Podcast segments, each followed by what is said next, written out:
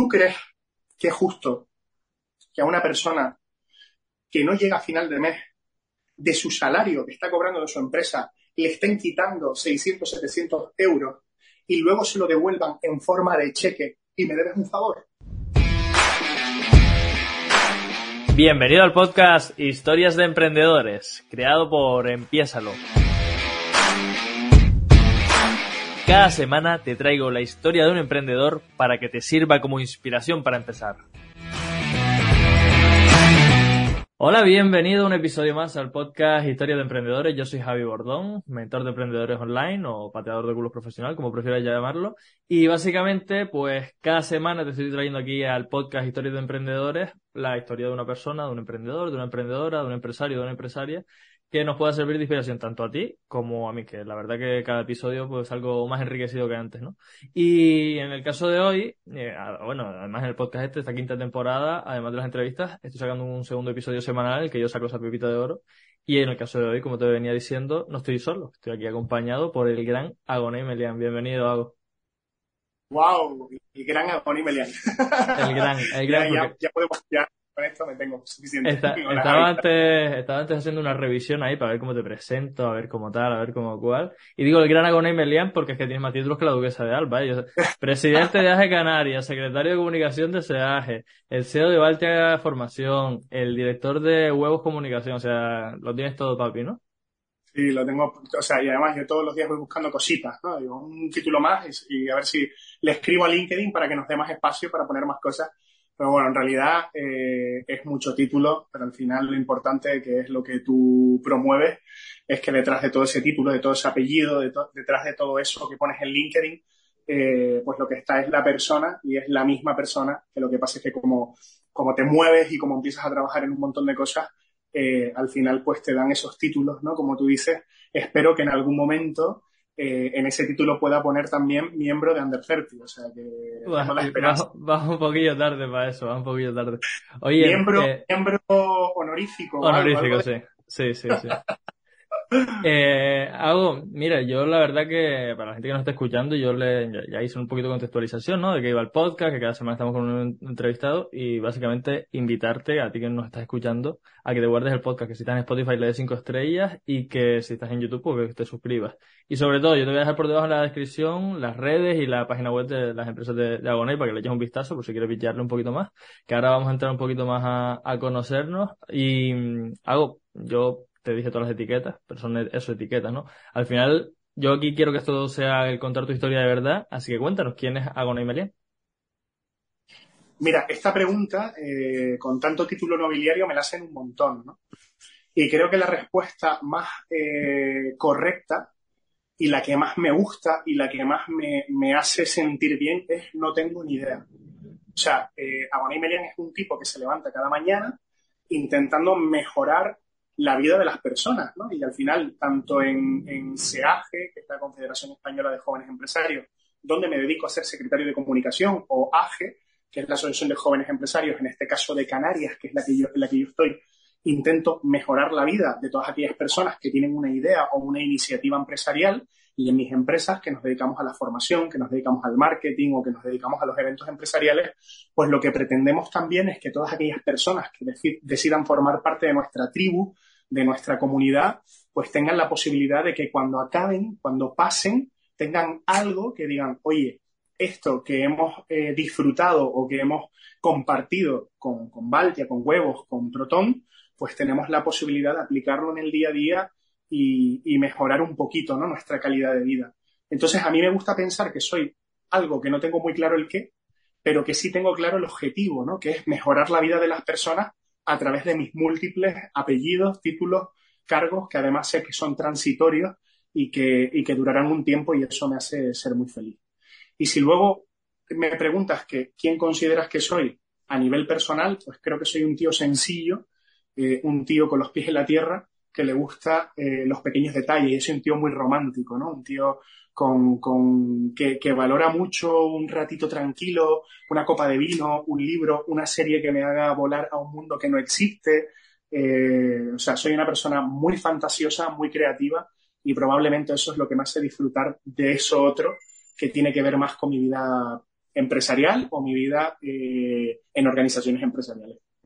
Pues bueno, yo no sé, yo voy a intentar que esto sea una charla aquí distendida, que tú te sientas cómodo, que estés aquí despejándote. Y de hecho, mira, te encendí una velita aquí por si, por si te sientes más uh, Enciéndeme la velita que me encantan, ¿eh? Además. O sea, que, me encanta la vela. Bueno. Perdona, eh, desde el directo voy a apagar un aire acondicionado. Estoy contigo ya. Eso, eso no pasa nada, eso no pasa nada. La gente ya está acostumbrada a que esto es una charla informal. Entre amigos. Eh, entre amigos, eso es. Eh, ayer nos conocimos presencialmente, ya hablamos alguna conversación y demás, y por cómo hablabas, por la forma que tú tenías de transmitir, yo, yo te había escuchado antes sobre el escenario y demás, que tenemos un montón de cosas en común y ahora cuando estás definiendo a ti mismo también coincido con, eso, ¿no? Que al final, cuando alguien le preguntan, oye, ¿quién eres? Pues yo soy una persona eh, en este momento, mañana voy a ser otra persona. Y por eso precisamente tú no tienes claro quién, quién eres. Y sobre todo sí que tienes claro hacia dónde quieres ir, ¿no? Que es así solucionar problemas, porque precisamente para mí los emprendedores o los empresarios somos solucionadores de problemas, es decir, nos dedicamos a ayudar a la gente con, las habilidades que tenemos y con el conocimiento que, está a nuestro alcance. Pero bueno, Agonei, ahora mismo estás eh, presidiendo AGE, AGE Canarias, siendo el secretario de comunicación de ese AGE y con, tus múltiples empresas, ¿no? Cuéntanos un poco cómo ha sido tu trayectoria, porque me imagino que no te despertaste o saliste de la universidad o hiciste lo que pasara y, y llegaste hasta aquí, ¿no? Bueno, además, eh, tengo una mala noticia o buena para todas aquellas personas que, nos escuchan y que nos ven, ¿no? Yo no tengo carrera universitaria, o sea, mi formación es en sastrería, lo he contado en alguna ocasión. Es verdad que ya no, no, sé si me puedo considerar sastre, porque desde el año 2008, en aquella gran supercrisis que hubo de valores, entiendo yo, eh, dejé de ejercer, porque aquí en Canarias ser sastre no era posible. Pero es verdad que si te hablo de mi trayectoria profesional laboral, eh, yo soy un currito eh, que he trabajado en hamburgueserías, eh, de barrendero, sirviendo café, he hecho muchísimas cosas en la vida. El, mayor tiempo lo he pasado siendo sastre, ¿no? En mi, época juvenil, en mi época, pues quizás de, ese momento en el que empiezas a definirte en qué quieres trabajar o, qué, quieres hacer. Y, bueno, yo creo que, que, ser empresario no era mi vocación. De hecho, creo que al final ser empresario, tal cual nos han pintado, tal cual nos han hecho la referencia, ese, ese, esa imagen que tenemos del señor Barnes de, lo, de los Simpsons, ¿no? De, que no tiene sangre, de que, de que mata a la gente, yo creo que estoy casi que alejado absolutamente de ese, de ese criterio, ¿no? Y creo que el nuevo modelo de empresario, o, o cómo he llegado yo, es precisamente porque eh, más que tener esa visión de querer o ganar mucho dinero, que ojo, me encanta la pasta, a todos nos encanta la pasta, por favor, señores, señoras, no seamos hipócritas, nos encanta tener pasta y gastárnosla, sobre todo, eh, pero sí que es verdad que yo creo que me hice empresario porque no encontré ninguna empresa que reuniese los valores o que, no, que reuniese eh, eh, el modelo en el que yo quería trabajar. Yo he trabajado en un montón de sitios, no me he sentido comprendido porque yo siempre he querido mejorar las cosas y es verdad que cuando trabajas para otros, trabajas para otras normas. Y yo soy un tío muy rebelde, yo soy un tío muy irreverente, eh, soy una persona muy revolucionaria, ¿no? Entonces, eh, después de todos mis trabajos de currito, eh, voy a contar una anécdota que creo que he contado poco, ¿no? En Las Palmas de Gran Canaria, ya por el año 2010 aproximadamente, el ayuntamiento presentó un proyecto que era Capital Europea de la, de la Cultura. Yo recuerdo que, toda mi vida he formado parte de las organizaciones juveniles y bueno, pues compaginando con mi trabajo en el sector de la sastrería eh, y, del retail, trabajaba para una marca canaria eh, pues en, estas cosas, ¿no? haciendo formación de sastrería y de retail. Eh, recuerdo que dentro del colectivo juvenil había un grupo que había hecho una canción para esta candidatura, la candidatura de Las Palmas de Gran Canaria a Capital Europea de la Cultura. Creo además que en este momento la ciudad de Las Palmas de Gran Canaria vuelve a presentarse a este galardón, si mal no, me, no me ha llegado la información. Y bueno, me voy a hablar con el alcalde de la ciudad para presentarle esta canción y yo en mi, yo, yo soy un tío mayor, pero sigo siendo bastante irreverente, como te dije antes, me preguntó que qué me parecía el proyecto. Yo le respondí, yo siempre haciendo amigos, que me parecía que, el proyecto iba a fracasar, porque era un proyecto que estaba hecho de espaldas a la ciudad, que si no movilizábamos verdaderamente a la ciudad, muy difícilmente podríamos eh, llegar a ser capital europea de la cultura. Recuerdo que pasaron unos días, eh, yo estaba trabajando en mi empresa y apareció un señor y me dijo que el alcalde lo mandaba para hablar conmigo y que el pez moría por la boca que cuánto pedía yo para irme a trabajar a la candidatura y hacer que ese proyecto dejase de estar de espaldas a la ciudad y fuese un proyecto ciudadano, ¿no? Bueno, estuve un año a tope, tío. Ese fue mi primer trabajo eh, como emprendedor, aunque trabajase para una sociedad que dependía de varias administraciones, eh, pero bueno, ya no era un trabajo mm, tan mecánico, un trabajo tan, tan por cuenta ajena de, de, hacer siempre lo mismo, ¿no? Fue un trabajo donde pude aportar mucha creatividad, ¿no? Eh, ahí empezó todo, como digo yo, ahí empezó mi andadura, no, no, sé, no sé luego cómo la fui transformando, pero de ahí pasé a ser el, el, coordinador de acción social de un proyecto internacional, cobrando un salario, era, era trabajador por cuenta ajena, de ahí me fui a otro proyecto, de ese proyecto empecé a trabajar en una empresa de formación y la realidad es que durante muchísimos años, dos, tres años, en la empresa de formación donde estaba trabajando, recuerdo que yo no era feliz. O sea, pero no era feliz por una cuestión básica de ¿por qué estamos haciendo esto mal? O sea, la pregunta que yo me hacía todas las mañanas cuando me levantaba era, si esto lo podemos hacer bien, ¿por qué lo estamos haciendo mal? Yo no sabía lo que era una figura jurídica, yo no sabía lo que era ser empresario, yo no tenía absolutamente ni idea de nada.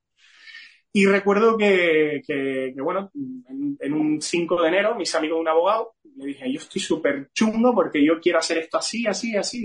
¿Por qué no te abres una empresa? Hostia, porque no nos habían enseñado lo que era eso, ¿no? O sea, yo, yo no soy empresario por vocación. Como ya he dicho, o sea, yo trabajaba de, haciendo hamburguesas, eh, barrendero, café, y bueno, luego me surgió esta oportunidad en sastrería, como ya dije antes, y luego me surgió esta oportunidad de algún proyecto internacional, pero la verdad es que nunca te planteas, oye, pues yo me puedo dar de alta, yo puedo ser empresario, ¿no? En este caso, empresario.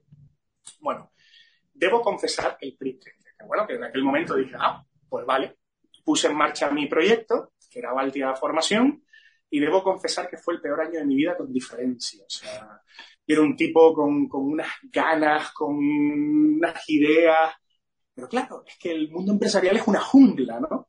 De hecho, en Jóvenes Empresarios, el próximo año tenemos un evento que es muy divertido, ¿no? Porque casi que siempre te venden lo de los casos de éxito, eh, siempre te venden lo de, mira, mira Steve Jobs y tal. Sí, bueno, pero es que nadie te dice, mira, vamos a hablar de los casos de fracaso o vamos a hablar de lo que, no sé si se puede decir, pero yo voy a decir, o sea, vamos a hablar de las cagadas, ¿no? Vamos a hablar de, de esas cosas horribles que nos han pasado porque al final la gente humaniza el sector empresarial, que parece que todo el mundo es rico, que parece que todo el mundo le ha ido bien, que parece que no hay ningún problema.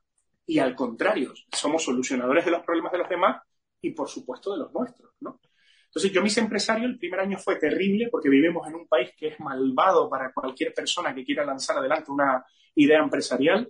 Yo entiendo, yo entiendo o quiero entender que es por incompetencia de aquellas personas que gobiernan, que no tienen ni idea o que nunca han montado una empresa y cuando tú nunca has montado una empresa, legislas de una manera que es que no sabes lo que significa eh, todas esas cosas que tú has puesto y que no tienen sentido, no tienen sentido común, ¿no? Esas, esas cosas que has hecho no, no potencian nada. Yo no sabía lo que era el, el, el 037, el 036, el 34, no sé qué, el 100. No tenía ni idea de nada, ¿no?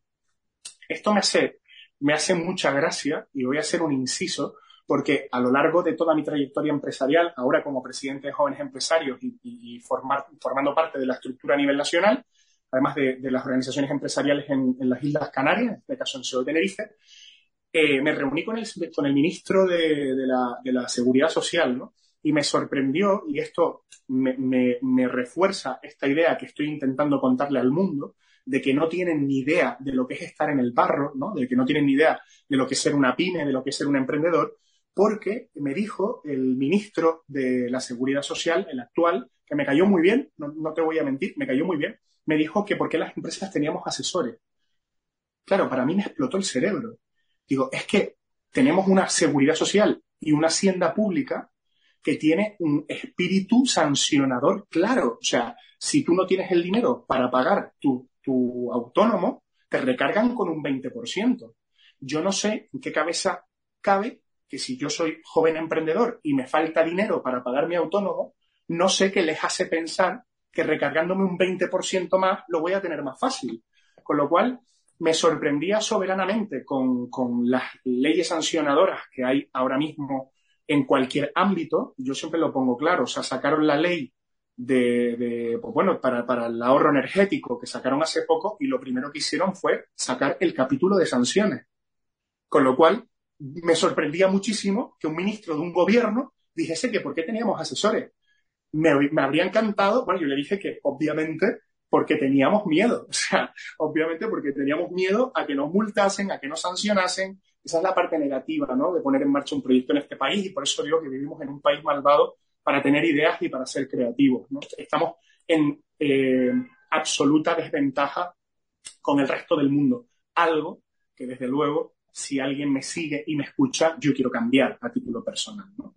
Hecho este inciso, pasó mi primer año, cometí cagadas enormes, cagadas enormes como alquilar un local porque me gustaba el parque sin llamar a un ingeniero para ver si podía abrir o no ahí. O sea, son cosas terribles que, bueno, que a cualquier persona que no tenga ni idea, pues le pasa y que el casero, que era un abogado terrible, muy mala persona, me dijo que le tenía que pagar los cuatro años que le había firmado de alquiler. Al final terminé negociando con él y perdiendo un montón de pasta. Dicho esto, no cambiaría ser empresario en este momento eh, absolutamente por nada. Y no solamente porque te permite tener eh, una posición económica si verdaderamente eh, trabajas y crees en tu idea y esa idea como consecuencia te da dinero, sino porque te da libertad y te levantas cada mañana con, con la capacidad de tomar tus propias decisiones en cómo quieres mejorar la vida de las personas, qué quieres hacer y qué no quieres hacer, ¿no? Y obviamente te sientes muy solo, por eso hay que crear comunidad. Obviamente vivimos en un país terrible, por eso tenemos que hacer equipo. Obviamente es muy difícil acceder a la financiación, por eso es buena idea asociarse a organizaciones como AGE. Eh, insisto, o sea, pero es, verdad que mi trayectoria ha sido casi que, que intentando fluir en el día a día y teniendo muy claro que yo quiero ser un tío feliz y para ser un tío feliz no era feliz trabajando en empresas donde no querían hacer las cosas bien o no querían solucionar los problemas que yo quería solucionar, ¿no? Porque a lo mejor para ellos sí era bien y estoy siendo injusto, ¿no?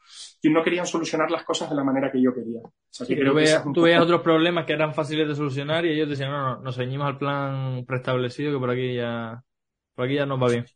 Mira, yo mm, te voy a introducir algo que, es mi gran batalla, ¿no? Yo creo que la formación en España ha fracasado de manera flagrante. Creo que no solamente la formación eh, de manera reglada, la no reglada también, las FP eh, no están actualizadas, no tenemos una FP capaz de afrontar los retos que plantea el mundo laboral. Dejamos de ser competitivos.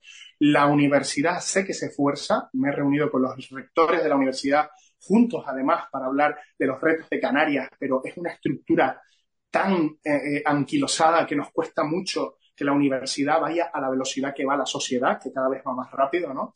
Eh, y ya si hablamos de las empresas de formación, claro, cuando tú abres un negocio solo para ganar dinero, al final yo creo que, bueno, yo creo que, que, y además lo digo mucho, ¿no? Que la, administración pública no puede seguir sacando formación en administración, sacando formación en peluquería eh, para desempleados. O sea, no necesitamos eso más, ¿no? Entonces, creo que incluso la administración pública tiene que ser repensada y cuando damos a la gente eh, tanto que se quiere recualificar porque ha salido del mercado en algo que ya no va a trabajar, o, o que ha salido de la universidad, o que ha salido de la FP, de la formación profesional o que ha hecho una formación con una entidad privada, si no está preparada toda esta gente para tener un proyecto de vida, porque la gente no necesita ni siquiera un trabajo, necesita un proyecto de vida, creo que la formación ha fracasado, ¿no?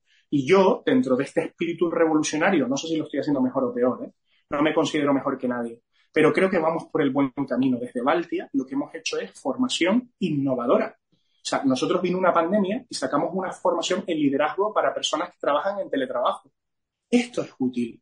Esto era útil, ¿no? Y si sacamos formación para hostelería, pues sacamos formación para hostelería teniendo en cuenta quién era nuestro cliente, que era un chico o una chica que llevaba 10 horas detrás de una barra. Pues lo que nosotros teníamos que ofrecer tenía que ser verdaderamente útil y atractivo. Y si vamos a hacer formación en peluquería, tienen que ser en las tendencias.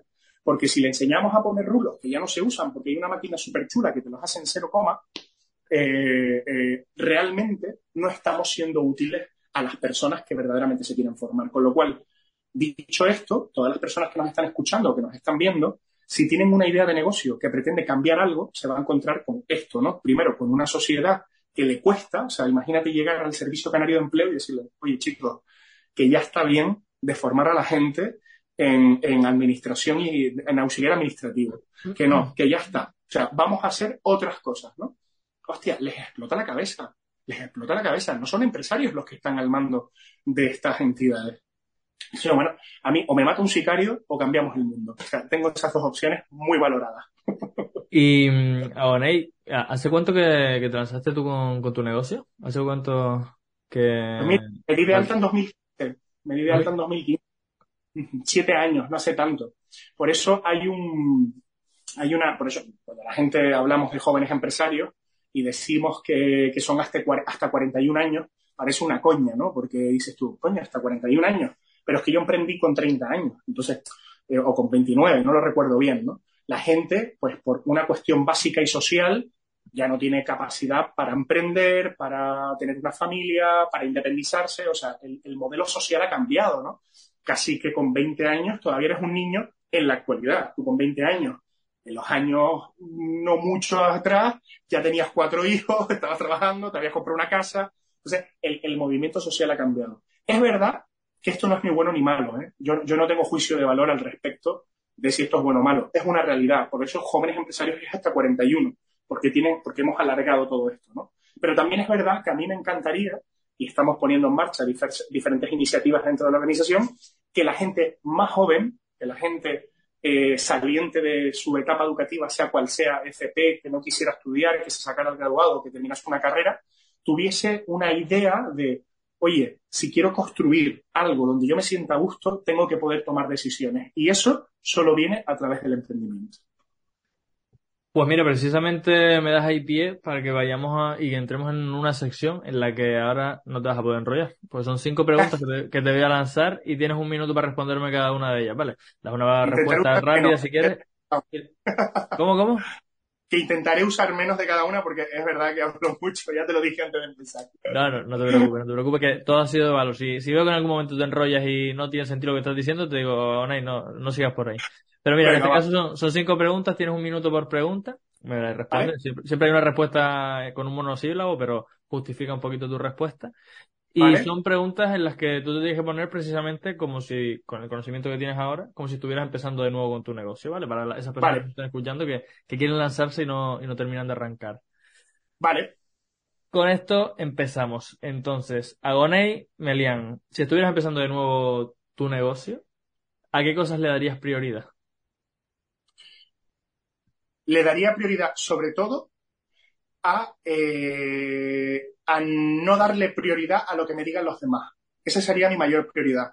Siempre siendo un poco, un poco, o sea, escuchar lo que tienes alrededor, no ser tosudo, pero mi mayor error al principio fue, yo tenía muy clara cuál era mi idea, pero como era mi dinero, escuché a mucha gente y me dio mucho miedo y el primer año quizás cometí el error de no darle prioridad a mi idea y a continuar con mi idea. Le daría prioridad a la idea básica con la que empecé, fluctuando, sin ser tosudo, pero, pero no quedarme fuera de mi idea principal por escuchar o por miedo o por hacer caso a todas aquellas personas que no habían emprendido.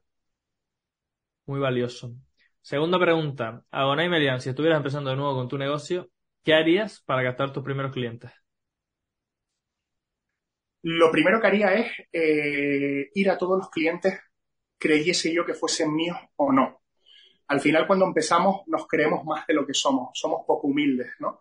yo, yo lo fui y toda la gente que va a mi alrededor eh, lo veo así, ¿no? Entonces, no diría quién es mi negocio, quién es mi cliente o quién no, es mi cliente. Mi cliente es todo el mundo. Y aquí voy a poner un ejemplo que siempre repito, ¿no? Eh, el cuerpo humano es muy inteligente, la naturaleza es muy inteligente. Si el hombre manda dos millones de espermatozoides para fecundar un solo óvulo, nosotros como emprendedores no podemos pretender hacer 10 llamadas y tener 10 clientes. Habrá que hacer dos millones de eh, llamadas a, todos los sitios.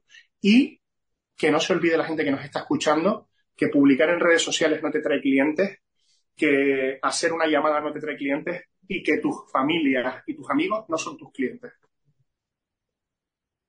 Ahora después debatimos un poquito. Yo de, las preguntas que te voy haciendo voy sacando pinceladas y luego las debatimos un poquito. Eh, tercera pregunta. Agoné Melian, si estuvieras empezando de nuevo tu negocio, ¿qué harías para superar el miedo a salir de la zona de confort o como a mí me gusta llamarlo, ampliar tu zona de confort? Fluir. sin duda. O sea, casi que esta pregunta la uno con la primera, ¿no? O sea, si tienes una idea, emprender por necesidad es una mala idea. Entonces, cuando tú emprendes porque tienes una idea valiosa o porque tienes una idea que crees que soluciona algo, porque crees que hay un hueco en el mercado de algo que no se está haciendo, que además todo el mundo te va a decir, es una chorrada, fenomenal, esa es la buena. Esa es la idea fantástica, la wow, la que todo el mundo dice, eso no se puede hacer. No la ha hecho nadie, la tienes que hacer tú, ¿no? Eh, yo creo que perder el miedo es creer en tu idea. Al final no es lo mismo trabajar desde el miedo que desde el amor. Si tú tienes amor a tu idea y crees que tu idea es buena, a mí cuando me decían en Baltia, pero tú vas a poner caramelos y unas carpetas con mensajes, eso no, sirve. Pues eso es lo que nos diferencia a día de hoy y nos han intentado copiar. Entonces, trabajar desde el amor para salir de tu zona de confort. Cuando le echas amor, pierdes el miedo. Esto es una, ecuación básica. No caben en, en, el mismo saco, no caben el amor y el miedo. Con lo cual, echarle más amor a tu idea para perder el miedo al fracaso. Qué guapo. Qué guapo ese mensaje. Oye, y precisamente cuando te enamoras mucho de una idea, hay veces que caes en, inversiones que, bueno, no son las mejores, como te pasa a ti con tu local, como ha pasado a millones de emprendedores que, que se compran un, edificio entero para poner una microoficina, ¿no? Entonces, hago una Emilia, si estuvieras empezando de nuevo en tu negocio, ¿qué harías para reducir los riesgos? No, no es posible. Mira, la única diferencia, yo, yo tampoco tenía pasta, o sea que lo mío fue pues, construyendo sobre construcción. Mira, yo al final toda la pasta que he perdido, hay gente que, que, va y se gasta una pasta en máster, ¿no? Y se gastan 10.000 pavos en un máster y no tienen nada, ¿no? Yo me lo gasté en mi máster, que fue aprender eh, lo que era, pues no hacer esto así o lo que era este tipo de persona o este tipo de otra, ¿no? ¿no? No puedes hacer nada. Lo único que puedes hacer es, o la recomendación que yo hago, que no tiene que ver con esta pregunta, es, ya lo dice Google, invierte poco al principio porque tienes la posibilidad de, perderlo, ¿no? Entonces, saber que puedes perder pasta es un buen, es un buen consejo, o sea, tener claro que puedes perder pasta es un buen consejo para saber cuánto puedes invertir. O sea, tú puedes invertirlo sabiendo que vas a perder, te aseguro que si tú piensas que no vas a perder nada y tienes 20.000 euros, inviertes 20.000 euros. Si tú vas con ese chip que yo te digo de tengo la posibilidad de perder, invierte 5. Entonces, para quizás ese, medidor de, oye, saber que vas a perder pasta o que puedas perder pasta, te va a ayudar a no arriesgar en exceso. No hay que ser conservador si eres emprendedor, porque la miseria es transitoria y el éxito es permanente. Y esto yo lo tengo claro. O sea, no puedes imprimir en blanco y negro si quieres ser excelente, porque la miseria es ahora, pero que no se note. Pero sí que te va a ayudar el saber que puedes perder dinero el tener un poco más de, mm, de no mucho, también te digo, ¿eh? porque si eres un buen emprendedor, ahí vas a ir para adelante y si tú quieres un tapón dorado, lo vas a poner, aunque el tapón dorado no sirve para nada, pero tú lo quieres porque es tu idea, ¿no? Hazlo, porque eso es un máster y te puede salir bien o te puede salir mal. Vamos, tampoco te arruines la vida. Es un poco mi único consejo en, en de medidores, no te arruines la vida, pero dale caña. Págate el máster. Muy bien, muy bien. Y por último, precisamente con respecto a esto que estamos hablando, ¿no? De la pasta y, demás, Agona y Melian, si estuvieras empezando de nuevo en tu negocio, ¿qué harías para ganar más dinero? Pues mira, no lo sé. Eh, quizás eh, formarme más en gestión financiera. No, yo, yo me encantaba la formación, me encantaba la creatividad. O sea, creo que como producto eh, era como, o sea, vamos a ver, vamos de sobrados por la vida los emprendedores, yo no voy a ser menos, creo que mi empresa es la mejor del mundo y si mi empresa desapareciese dejaría un gran hueco en el mercado porque no existe nada como lo que hacemos nosotros. Dicho esto, ¿qué voy a decir yo? Obviamente, eh, creo que tener un poco más de formación en educación financiera me habría ayudado a, no ser tan torpe en determinadas circunstancias, ¿no? Pues eso, eso quizás creo que me, que me podría haber ayudado a ganar más dinero a perder menos dinero, que también es ganar, y a tener un poquito más de visión. Y la, segunda cosa que me habría ayudado a ganar más dinero es ser más humilde. Probablemente si hubiese sido un poquito más humilde, no me hubiese creído que soy Coca-Cola siendo una cosita al, empezar, hubiese trabajado un poco más en determinados aspectos que no trabajé por soberbia. O sea que humildad y educación financiera, probablemente. Bueno, y realmente van de la mano, ¿no? Porque yo siempre creo que la formación, cuando más te, te llega y cuando más aprendes de lo que estás ahí consumiendo, es cuando eres realmente humilde y cuando dices, vale, ok, estoy aquí al lado de una persona que igual en algunos aspectos sabe lo mismo que yo, pero de otras cosas puedo aprender millones de, millones de aspectos, ¿no? Y con respecto a la gestión financiera, pues bueno, para poder aprender de finanzas hay que ser humilde y saber que hay gente que sabe y ser consciente de que hay gente que sabe más que tú. Retomando un poquito ahí el, el, uno de los puntos que, que comentabas, decías que, que, bueno, para conseguir los primeros clientes hay que ser como, como un hombre cuando está eyaculando, ¿no? ir ahí con, con todo. Ir a tocar puertas, a llamar, a publicar en redes, a, a intentar que, que, todo el mundo te conozca y que al final no centrarnos tanto en un, en un cliente. Esto va como un poco en contra de lo que se suele ver por, por internet o cuando se habla de marketing, que hay que definir un nicho, que hay que hablarle a un cliente avatar, que hay que no sé qué, que... Eh, ¿Cómo es que tú, dedicándote a la comunicación, mandas un mensaje que, que va tan en contra de lo que se suele decir por ahí? Porque la gente no tiene ni puta idea. Y entonces cuando tienes que irte al barro, ¿sabes? Está muy bien la teoría. Entonces tú haces cinco años de marketing, pero nunca has vendido un, un bolígrafo y entonces tú puedes contar todo lo que tú quieras. Y obviamente yo no voy a ir en contra de la formación, ¿vale? No voy a ir en contra de la formación. Pero también te voy a decir una cosa. Probablemente cuando hablamos de marketing y cuando la gente estudia marketing, habla para un 0,18% de las empresas de este país, que son las, las grandes empresas, y que probablemente esto funciona. Pero cuando tú eres una pyme y tienes una pequeña idea, eh, tú tienes que ir a la guerra, definir tu target. Yo qué sé quién es mi O sea, obviamente, si tú te dedicas a vender máquinas para peluquerías, pues tendrás que ir a las peluqueras, obviamente.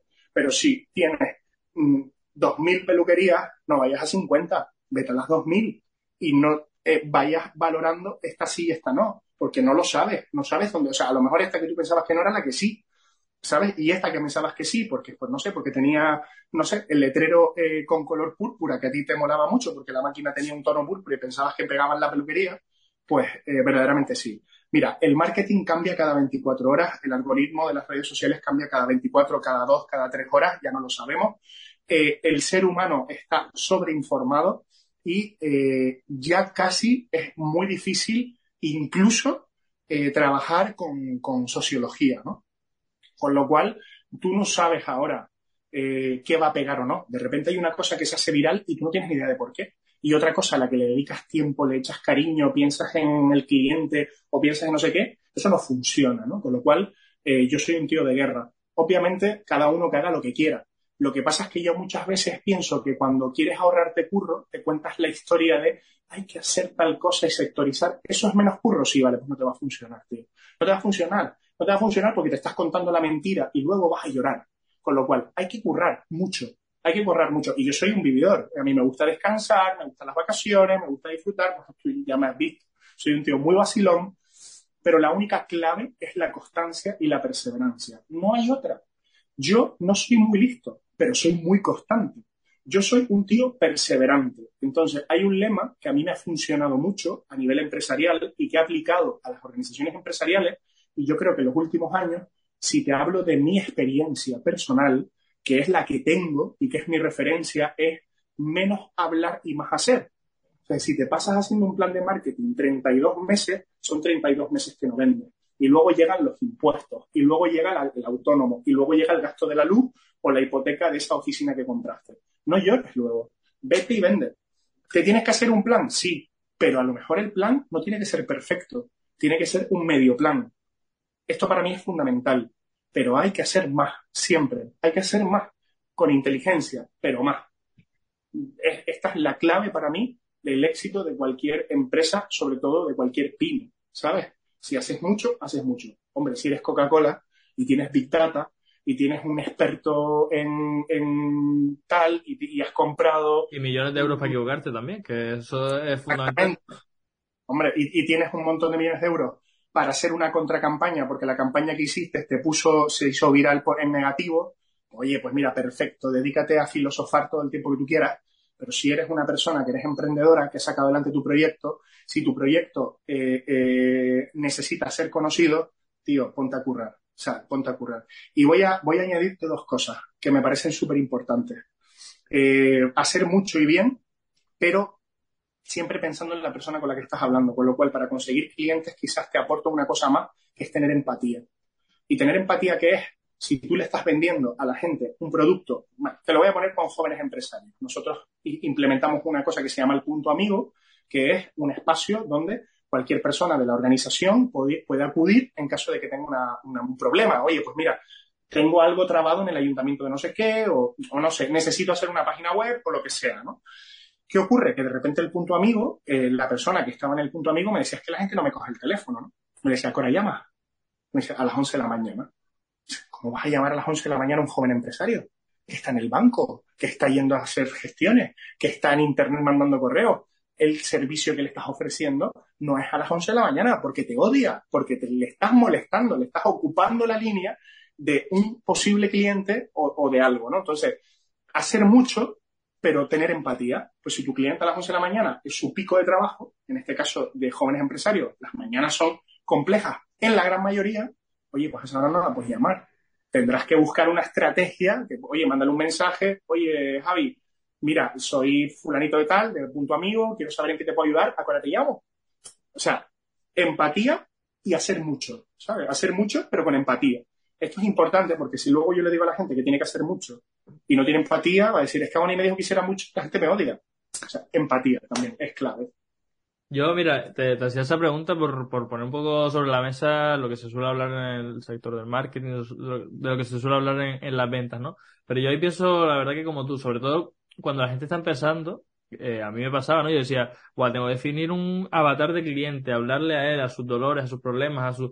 Y, y bueno, está muy bien, tienes que saber con quién estás hablando para ver qué problema tiene y cómo se lo vas a solucionar, pero desde luego, cuando estás empezando, no tienes ni puta idea de a quién le vas a ayudar más o a quién le vas a ayudar menos, entonces, oye, ¿por qué no pruebas con, con unos, con otros, empiezas a experimentar y que a lo mejor al principio no es rentable el negocio, que es que de hecho la mayoría de los negocios no son rentables al principio, pero claro, precisamente ahí estás equivocándote, aprendiendo y haciéndote el máster que, estaba diciendo Agona antes. O sea que totalmente de acuerdo con, con esa visión que tú compartes. Mira, ahora metiéndonos un poquito de lleno en, tu sector, en tu industria. La formación. Yo, bueno, veníamos hablando del máster, o sea que ya no nos cae al pelo. Y, y, decías antes también una cosa que me llamó la atención y es que la universidad trata continuamente de actualizarse y demás. Yo sí que pasé por la universidad y estudié algo que no tiene nada que ver con lo que me dedico, educación física eh, orientado a la rama de empresas, eso sí, gestión de empresas deportivas, pero bueno, que nunca, nunca nada. Y lo que sí que es verdad que me di cuenta de que pasando por ahí, mmm, lo que estudié en cuatro años, me lo podrían haber dado en seis meses. Y todo lo que he aprendido del mundo empresarial, del mundo de los negocios, del emprendimiento, de lanzarse, de buscar clientes, del marketing, de... me he hecho un máster acelerado en, dos meses que llevase con, con mis propios negocios, ya empecé a aprender mucho más que en esos cuatro años de universidad tú te dedicas a la formación, eh, ¿qué crees que es lo más importante cuando la gente esté buscando formación para aprender, para aprender a aprender, para aprender de marketing, para aprender a un oficio? Porque está la universidad, están los ciclos formativos, está la formación no reglada. ¿Qué hay que tener en cuenta cuando alguien esté buscando formación? Qué buena pregunta. Fíjate, yo creo que lo primero que tiene que tener en cuenta la gente que está buscando formación es que la formación no es eh, no es las tablas de Moisés. O sea, la formación es algo que te sirve en un momento determinado, porque obviamente la formación es útil. Yo no le diría a nadie, no hagas una carrera, no hagas una FP. O sea, tú puedes ejercer derecho si estudias abogacía. Eh, si no estudias abogacía no puedes ejercer derecho o no te puedes presentar a cualquier cosa. O tú puedes ser médico si estudias medicina. ¿no? Eh, desde mi punto de vista, tener claro que la formación lo que hace es complementar tu pensamiento crítico, para mí es vital.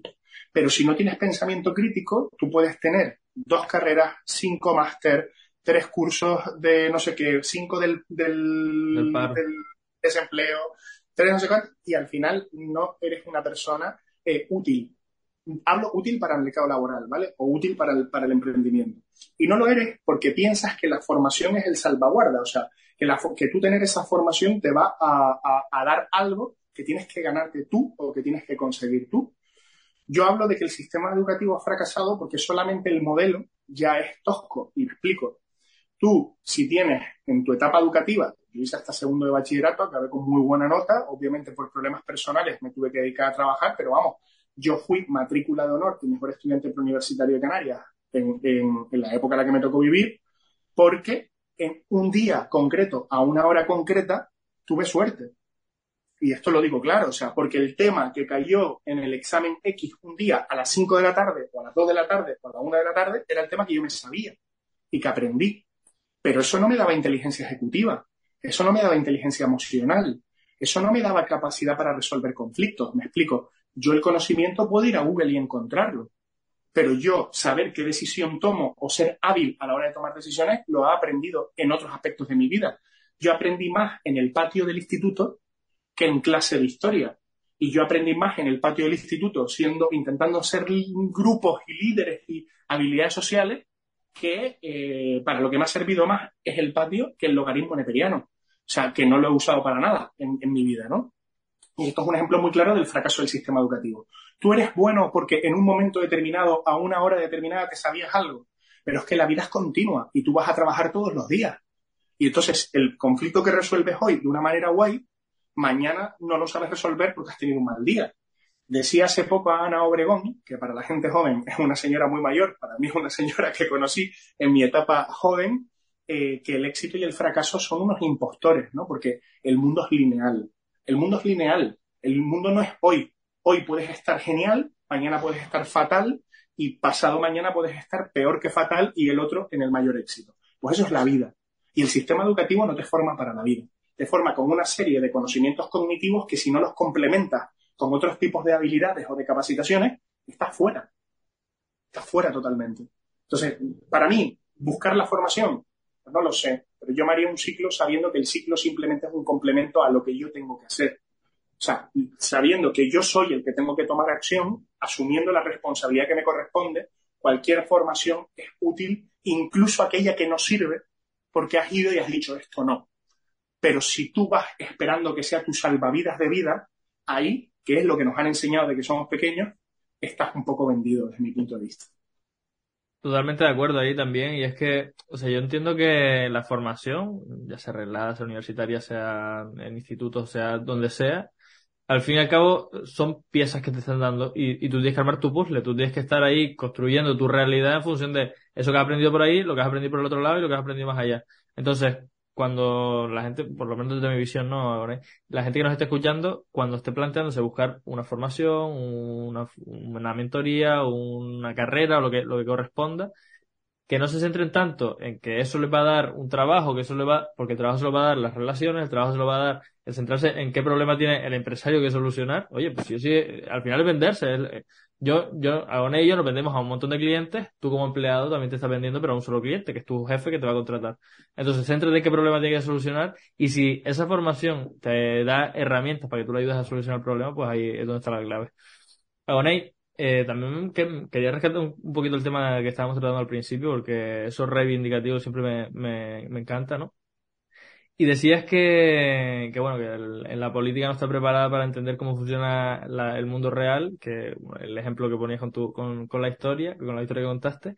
Y mm, siendo un sistema tan enquilosado, un sistema tan rígido, tan arcaico, ¿cómo, se soluciona? ¿Cómo se trata de cambiar eso? Porque es que yo también soy un poco utópico, ¿no? Como tú dices que siempre te definen a ti.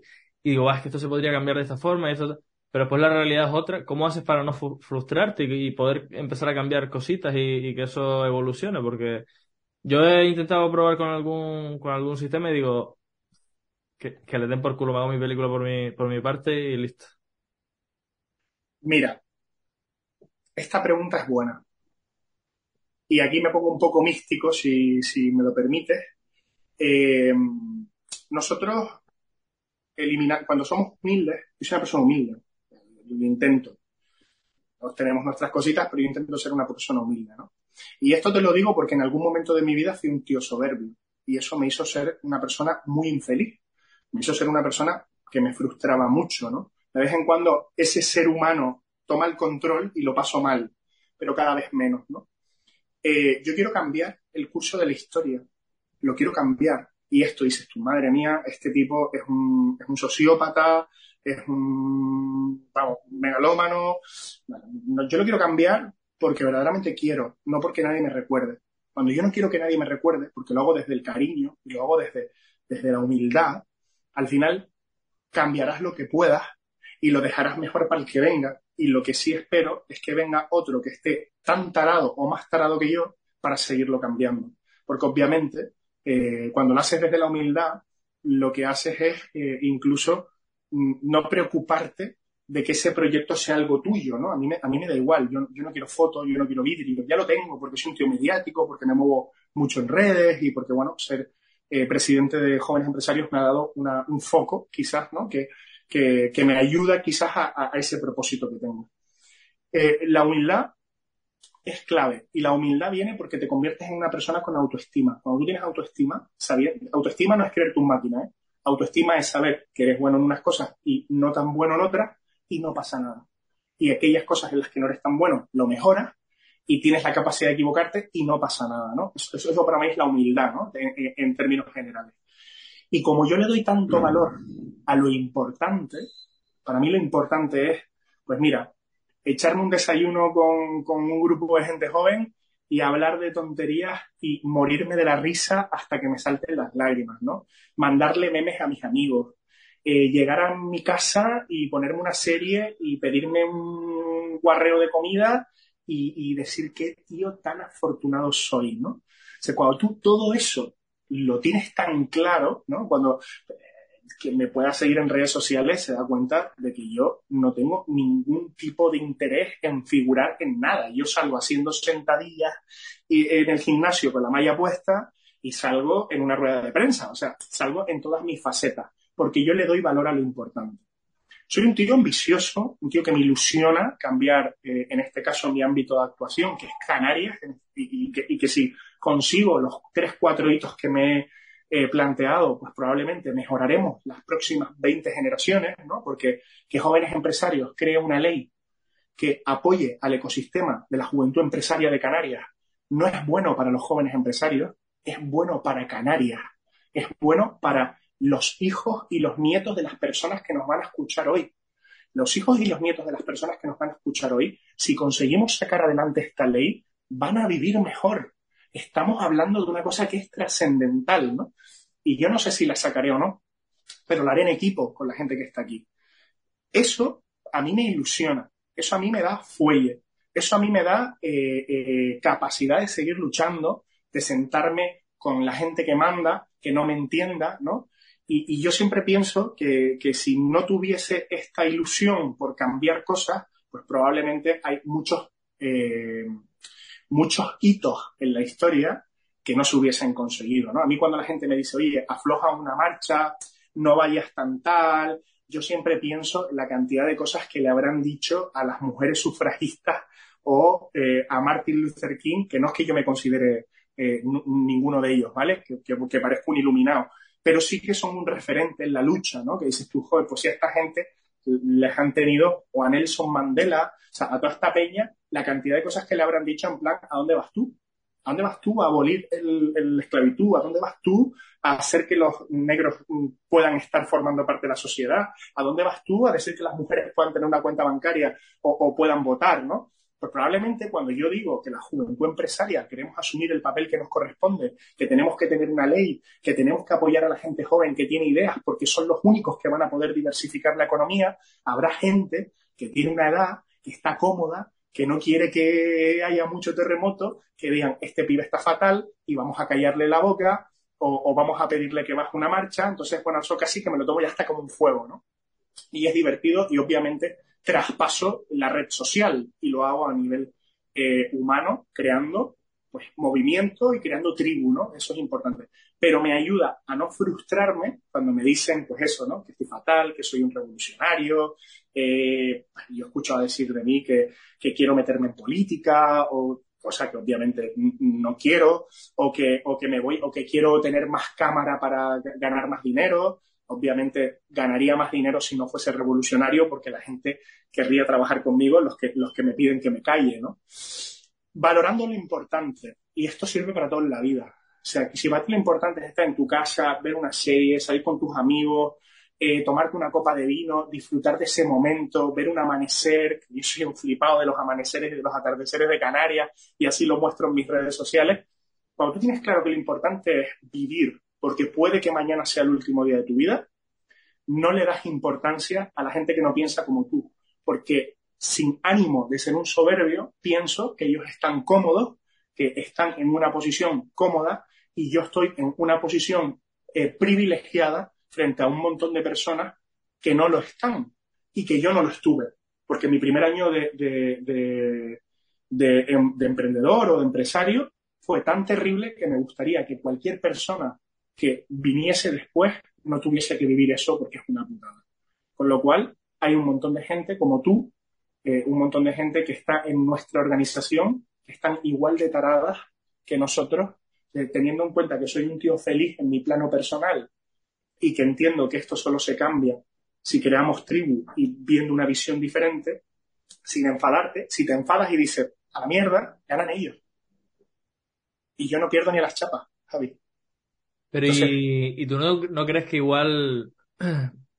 O sea, porque es muy bonito tu discurso, la verdad, te lo, reconozco, me, me, da ganas de, seguir luchando yo también, ¿no? Y de ser el próximo Nelson Mandela.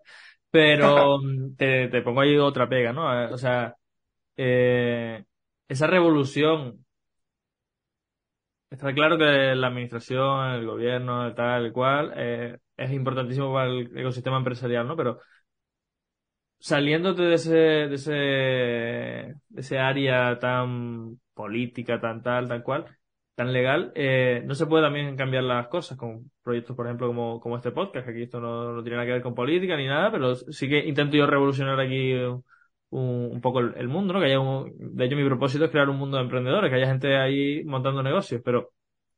Esto, esto es política, Javi, ¿eh? Lo que estás haciendo es política.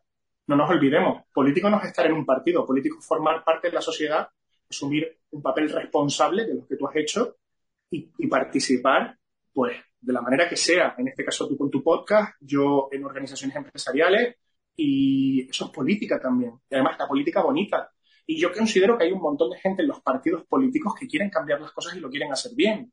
Yo lo que no creo es la partitocracia. Yo no creo que toda la gente de un partido o toda la gente de otro sea buena o mala simplemente por estar en una sigla. ¿no?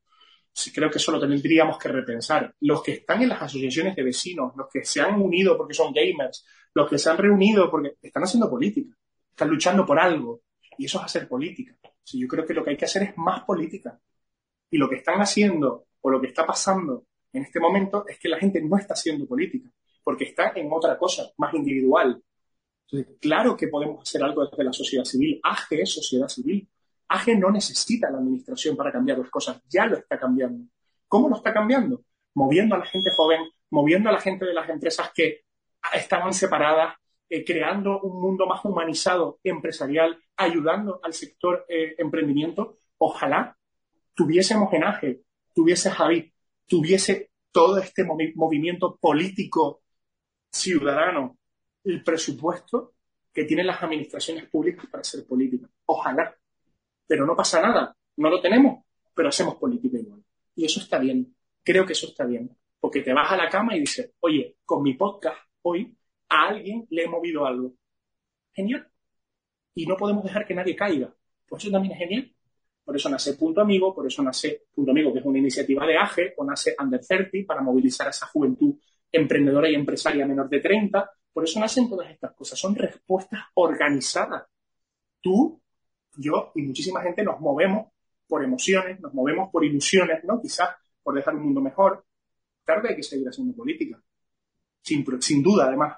Sin la administración, sin el gobierno, sin mm, pues habrá gobiernos con los que te lleves bien, otros con los que te lleves menos bien, pero hay que seguir haciendo política. Eso no te puede frustrar. Ellos no son sino una parte más del tablero. Nosotros somos otra. Si podemos hacerlo conjuntamente, bien. Si no, tendremos que seguir adelante con lo que nos ilumine. Y el camino se andará. Pues muy bien, muy bien. Vamos a bajar ahora un poquito el tono de la conversación porque ya me, está sacando aquí, me, me voy a montar el sindicato de empresarios. y, y te, bueno, que en realidad eso es AGE y eso son las confederaciones y eso son los... Te iba a decir, te iba a decir. Pero, pero bueno, que me está sacando esa, esa vena reivindicativa mía. ¿Cómo, cómo me? Bien. Y AGE también es el sindicato de los empleados.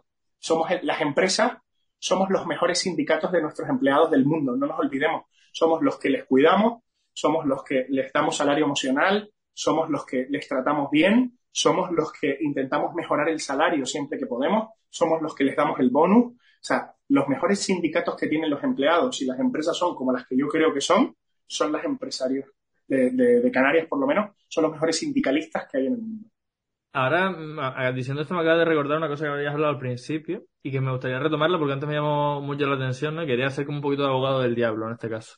Decías que, que bueno, que se, se legisla y es las leyes que tenemos en nuestro país están continuamente castigándonos y, y en caso de que te saltes, un, como decías antes, ¿no? Que si no pagas la cuota autónoma, pues un recargo del 20%.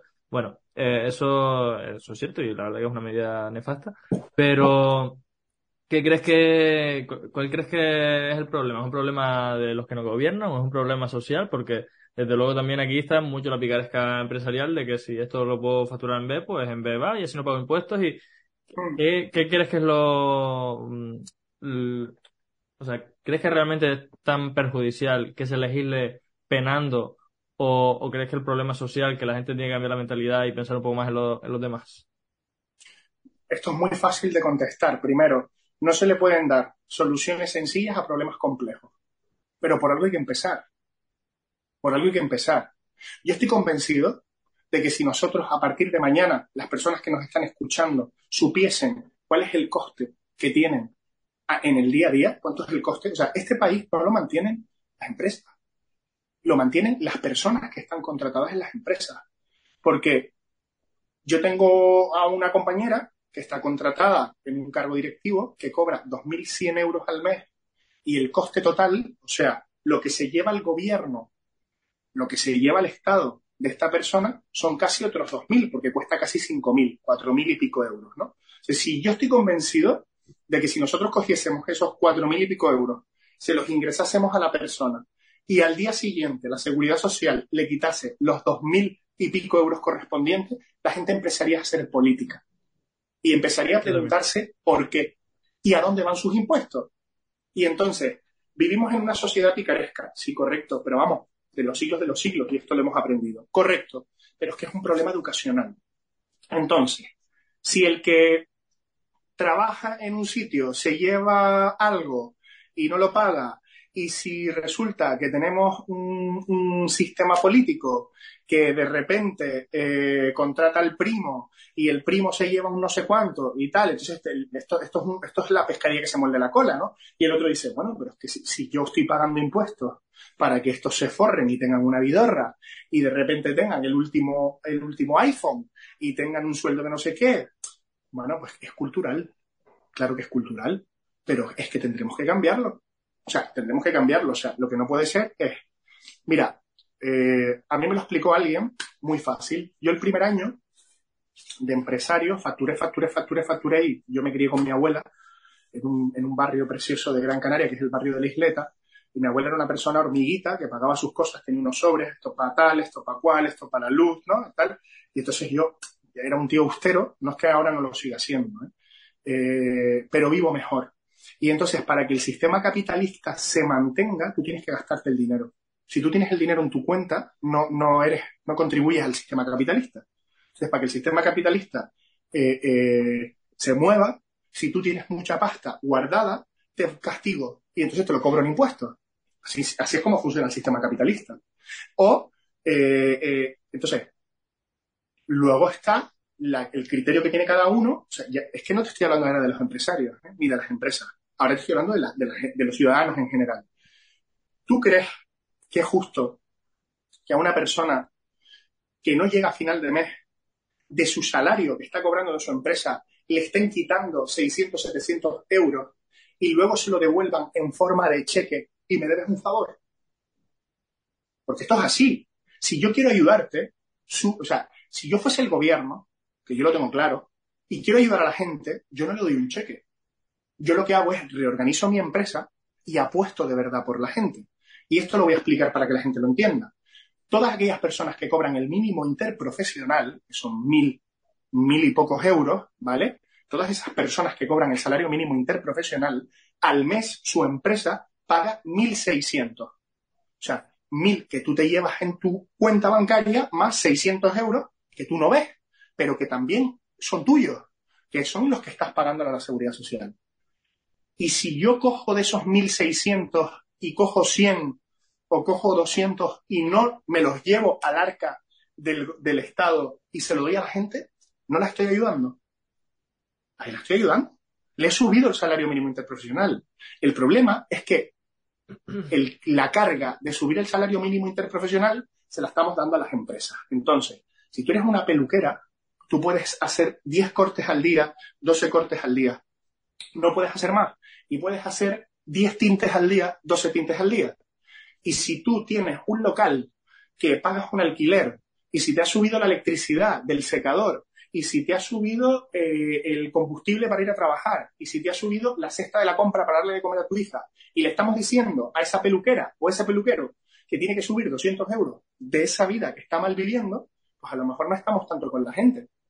Si yo lo que hago es querer ayudar a la gente de verdad, cojo el dinero que ya está, yo, estoy, yo estoy pagando de lo que, de ese, de esa facturación, de esos tintes, de esos cortes, que tengo que llegar a esos 1.600 euros para tener una persona contratada jornada completa, yo cojo esos 1.600 euros, el Estado te cobra un poquito menos y apuesto por la gente de verdad. Pero no interesa, no interesa, porque si nosotros este relato lo contamos una y otra vez, el establishment se caga, ¿sabes? Se caga. Y si nosotros decimos que quien mantiene este país son los empleados y las empleadas, y yo creo que el sector empresarial nos estamos equivocando en el discurso. Por eso yo soy secretario de comunicación. Nosotros no queremos que la gente cobre poco. No queremos gente pobre. Nosotros queremos gente que tenga una vida genial. Y hay que subir el salario mínimo interprofesional. Pero hay que subirlo de una manera que sea sostenible. Porque si yo abro una empresa para ser pobre o para sufrir, para tener a la inspección todo el día detrás de mí, para ver si me equivoqué en un tema administrativo, entonces me cargan porque no presenté este impuesto a tiempo, porque no me di cuenta, porque estaba haciendo los cortes, porque tenía que pagar los salarios, al final llega un momento determinado en el que ser empresario es una tortura. Y encima te demonizan, encima, y encima hay gente en la administración pública que dice, este es empresario, este tiene dinero. Si eso fuese así, ¿por qué no se hace todo el mundo empresario? Si, si ser empresario tú te das de alta como autónomo y automáticamente te convierte en una persona compacta, ¿por qué no es todo el mundo empresario? No lo entiendo. Porque esa persona que dice que tenemos pasta no se ha hecho empresario, se ha dado por hecho de que ser empresario te da dinero de, base, ¿no?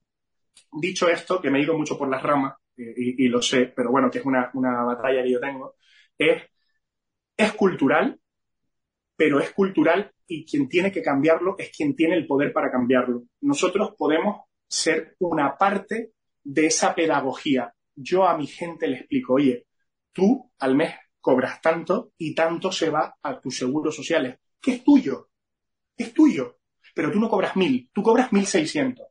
Y esto lo tiene que saber la gente, porque la gente dice, no, no, yo cobro mil, no, no, mil neto, mil seiscientos porque hay una parte que tiene que pagar la empresa, que es tuya, es tuya, yo no quiero que sea mía, es tuya, pero que sepas que tú se la estás pagando al Estado y que el Estado, pues, cuando te haga una ayuda por la devuelva, te la ha quitado de tu dinero. No el mía, ni, ni, suyo. O sea, el dinero, el Estado no tiene un árbol de donde crece el dinero. Entonces, creo que es perverso y creo que es cultural, pero creo que es cultural y nadie lo, ha querido cambiar. El empresario busca la manera de pagar menos. Bueno, yo mm, intento que todos podamos contribuir. Creo que hay que mantener una sanidad digna. Creo en la educación pública. Creo que hay que tener carreteras. Creo que hay que pagar impuestos. El problema viene es cuando no crees que tus impuestos se estén invirtiendo de una manera eh, eficiente y que mejore la vida de la gente, sino más bien al contrario, crees que tus impuestos se están gastando de una manera ineficiente y que no ayuda a nadie. Ahí es donde viene el problema, ¿no? Entonces es un problema muy gordo que alguien tendrá que resolver en algún momento para que no exista esta picaresca. Creo que es la pescadilla que se muerde la cola. Yo ahí, la verdad que, bueno, como todo el discurso que acabas de pienso igual que tú y como la mayoría de empresarios probablemente. Desde luego creo firmemente que la nómina debería ir bruta al, a la cuenta del, del empleado, eso sí, 100%, para que todo el mundo sepa qué está pasando con el dinero, porque si no, los únicos que lo sabemos somos los empresarios, los que pagamos las nóminas. Y, y con la última parte que, que, tú decías, yo sí que creo que los impuestos se, se utilizan y sí que solucionan problemas, pero desde luego eh, funciona de una forma eficiente, o sea, lo menos eficiente que se, que se podría. O sea, simplemente con un pequeño cambio ya la cosa empezaría a, dar mucho más frutos, ¿no? Y, y claro, ese, ese, es el problema al que, al que yo venía, ¿no? Que, que está muy bien pagar impuestos. Yo también estoy de acuerdo en que hay que pagar impuestos, que hay que aportar a, a que un ente externo gestione la, la riqueza e intente equilibrar la balanza, porque si no, todos miramos por nuestro propio ombligo, en general. Pero claro, cuando tú después ves que, el dinero este se usa para darle una ayuda a uno que está trabajando en B, que está con no sé qué, con no sé cuánto, y, Y tú dices, pero, pero eso, ¿qué, ¿para qué coño pago yo? No, o que de repente dice, el Estado te da 200 euros. ¿De dónde tiene el dinero el Estado? El Estado no te está dando 200 euros, está cogiendo tu dinero y te lo está devolviendo. En modo de cheque. Oye, que no te los cobres, que te bajen los impuestos. Esta es mi forma de, de entenderlo, ¿no? Que te bajen los impuestos en el sentido de, oye, pues si podemos. O sea, el gobierno de Canarias ha eh, recaudado un 42% más de lo que tenía previsto. Un 42% más de lo que tenía previsto. Que la gente no llega a final de mes. Que la gente está haciendo las colas del hambre. No, no, no, eso no es posible, eso no lo podemos hacer así. Si tú has recaudado más por la subida del IPC, perfecto, hay que devolvérselo a la gente, hay que devolvérselo a la gente, pero no como favor, no como, ay, qué bueno soy, ay, qué bueno. Toma, no, bótame, bótame, ayudita Sí. para que... ha gestionado mal, por eso han subido los precios. Y como ha gestionado mal, han subido los precios, ha recaudado más. ¿Dónde está ese dinero? ¿Por qué no lo tiene la gente? ¿Por qué no le hemos aliviado ya la vida a la gente? Si es que al final, si es que al final esto trata de mejorar la vida de la gente. No trata de otra cosa. Aquí no se trata ni de izquierda, ni de derecha, ni de centro, ni de nada. Se trata de vivir en una sociedad donde la gente esté bien. Y vivimos en una sociedad triste, donde la gente joven no tiene esperanza, donde la gente mayor está condenada a tener una- una vejez de mierda, donde la gente de mediana edad está en trabajos de mierda. Hostia, tendremos que cambiar algo. Y para cambiar cosas tenemos que tener empresas potentes, capaz de pagar buenos sueldos, capaz de tener visión, capaz de entender cosas. Y para eso tendremos que formar a los futuros empresarios. Los empresarios no tienen ni idea. Claro, tú llegas, como digo yo, y si no tienes una idea muy buena, no eres un tío feliz, no es tal, te conviertes en un empresario de mierda. ¿Por qué te conviertes en un empresario de mierda?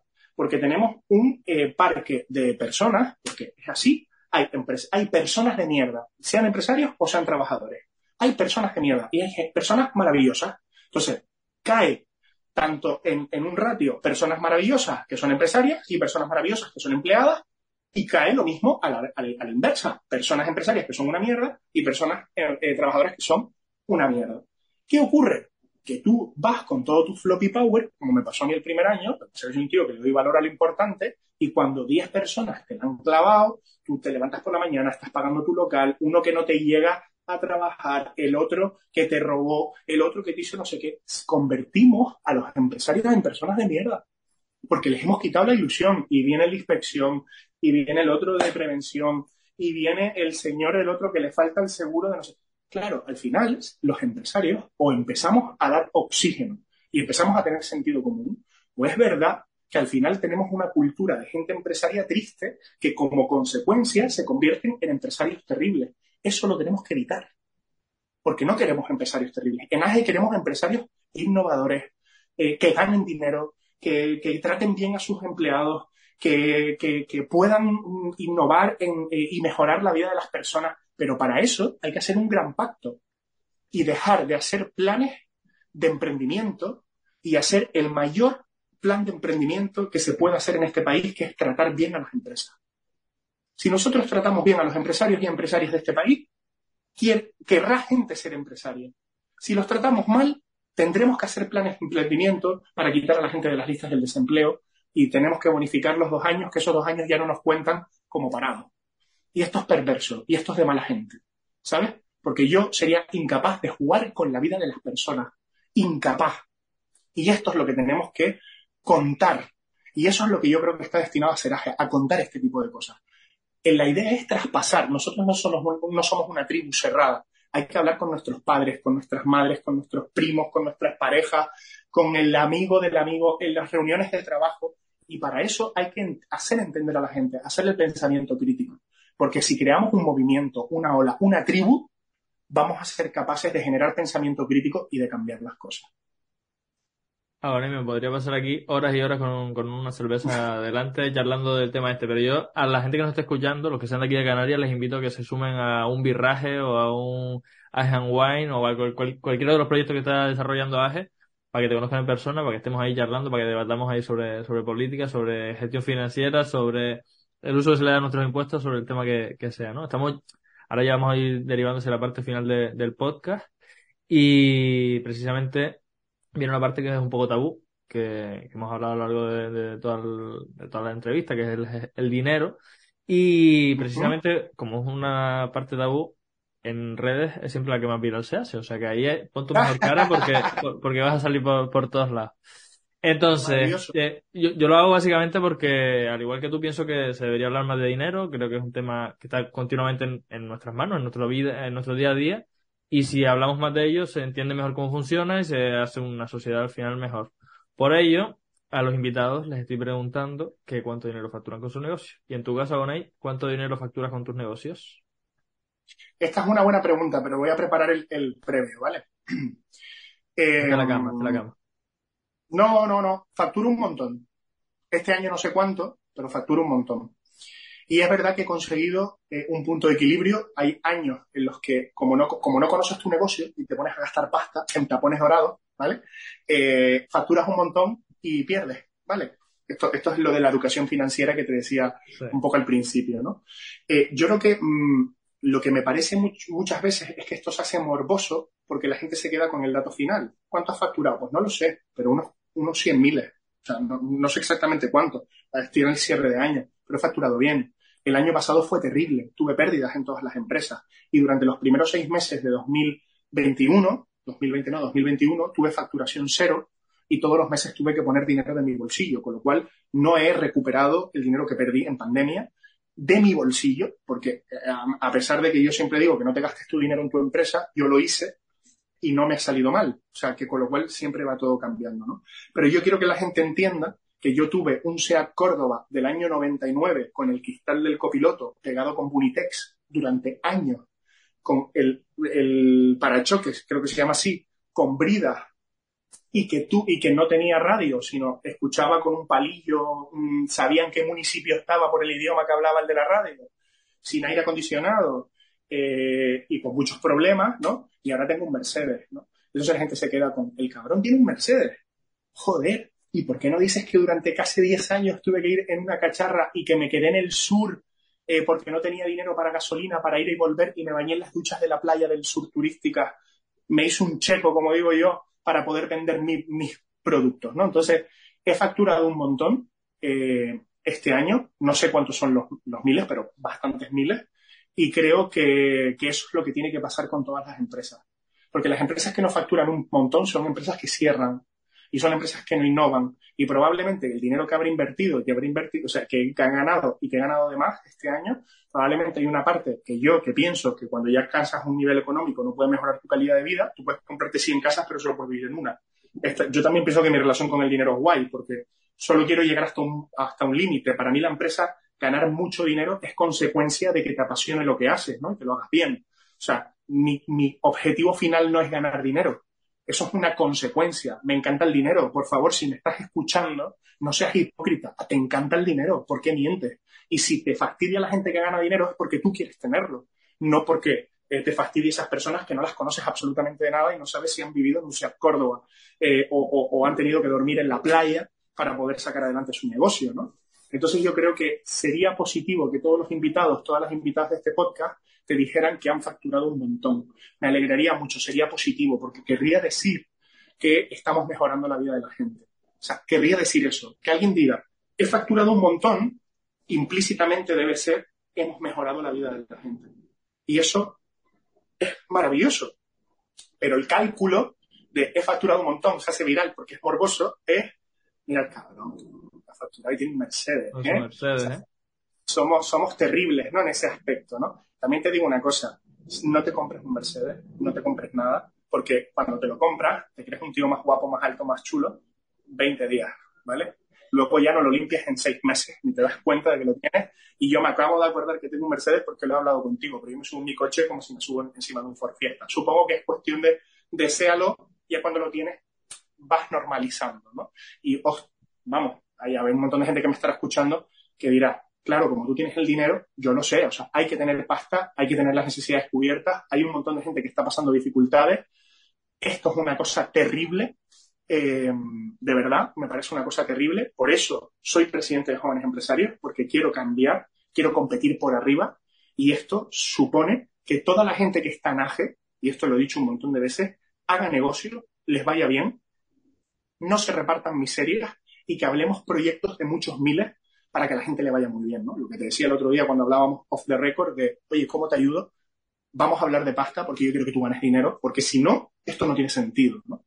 Entonces, a la pregunta, sin irme por fuera, no sé cuántos miles, pero muchos. Este año he tenido un muy buen año. Sin amén de, el año pasado tuve un año terrible y dije, presento concurso de acreedores porque ser empresario es eso, ¿no? Ser empresario es un mes que eres Bill Gates y otro mes estás buscando eh, o puentes para poder dormir porque no sabes cómo te va a ir y hacer una mala inversión te hace pobre y hacer una buena inversión te hace rico momentáneamente. ¿no? Entonces, que sepan que ser, que te vaya bien en un momento contextual, y va con todo lo que hemos hablado en el podcast, no quiere decir que seas rico, quiere decir que ahora te va bien.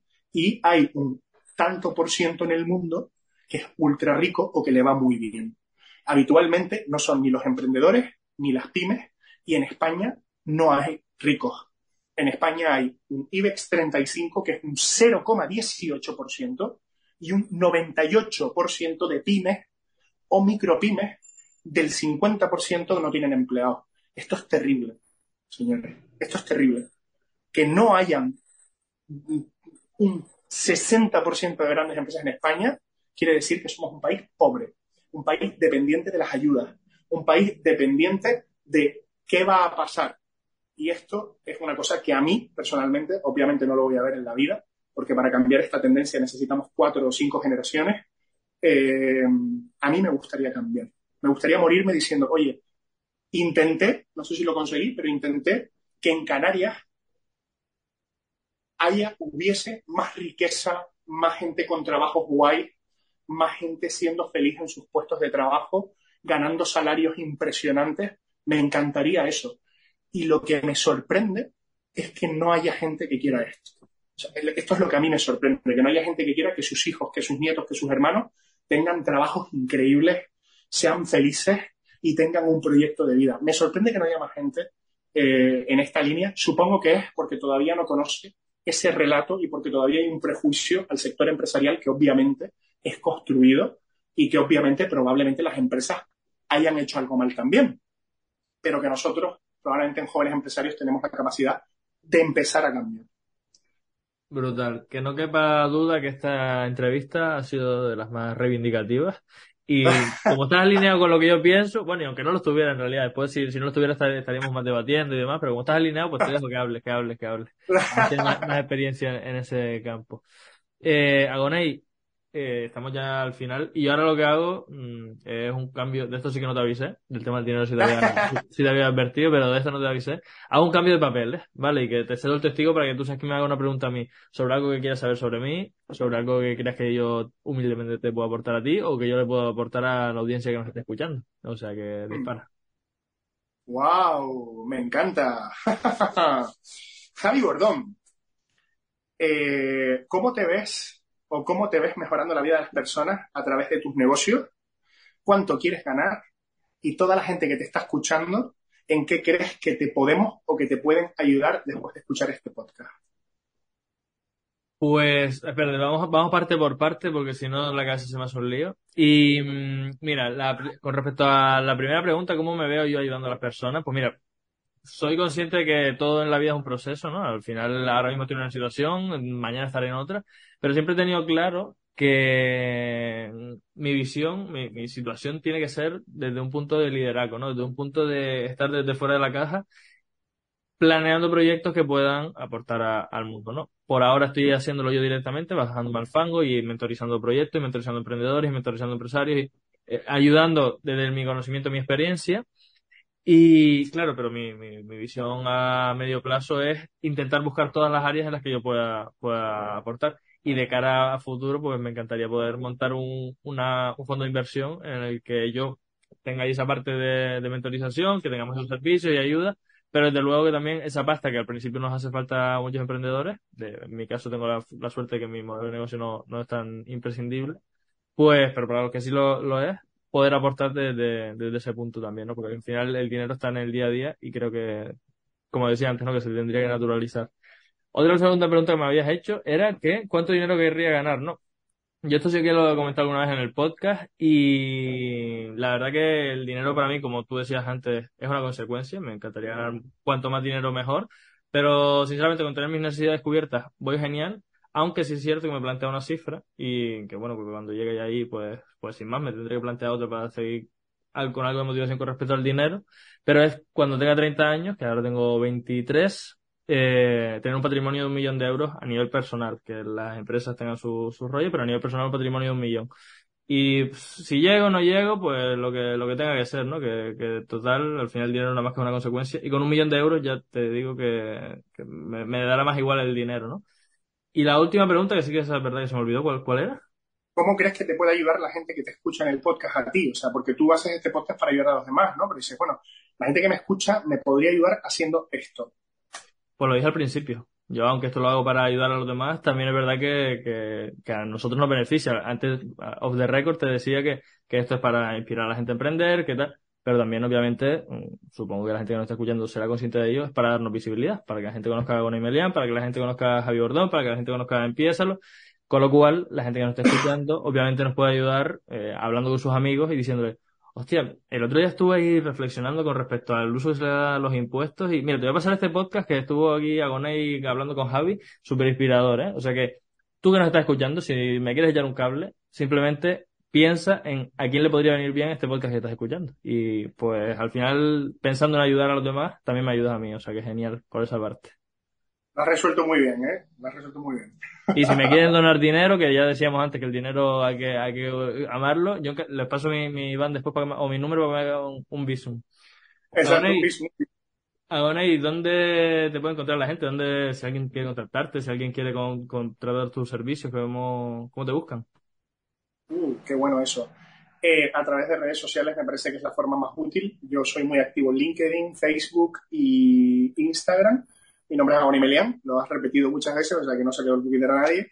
Y en caso de que, de que la vía que quieran estar más cercana es redes sociales, pues por supuesto a través de AG Canarias creo que es la, la vía fundamental. Pero vamos, en redes sociales, la, mis redes las llevo yo, eh, las de AG Canarias no las llevo yo, pero las lleva gente muy cercana, así que pueden contactar con nosotros y por supuesto a través de Javi Borón. Pues nada, aquí ya tienen un, mensajero de, confianza. Ahora, y muchas gracias por tu tiempo aquí charlando. Ya te decía que esto es informal, que normalmente dura unos 40, 45 minutos, pero hoy estuvimos casi horita y media. O sea que muchísimas gracias por tu tiempo, que al final como empresario, como emprendedor y como personas vivientes, eh, el tiempo es el recurso más valioso. O sea que te agradezco de corazón que, que dediques un ratito a hablar con, conmigo y con nuestros oyentes. Muy bien, nada, gracias a ti y nos vemos pronto. Sí, sí, nos vemos pronto. Un besito. Chao, chao, nos vemos eh, esta semana con un episodio nuevo. Venga, chao. Ya sabes lo que dice Luis Ramos siempre en su podcast. Pasa la acción. Es ahí donde realmente se generan los resultados. Como aquí no podía ser de otra forma, yo te invito a que lo empieces. Empiézalo. Empieza esas cosas que sabes que tienes que hacer y que no estás haciendo todavía. Coge uno de los consejos que te ha dado este emprendedor y da un paso. Empiézalo.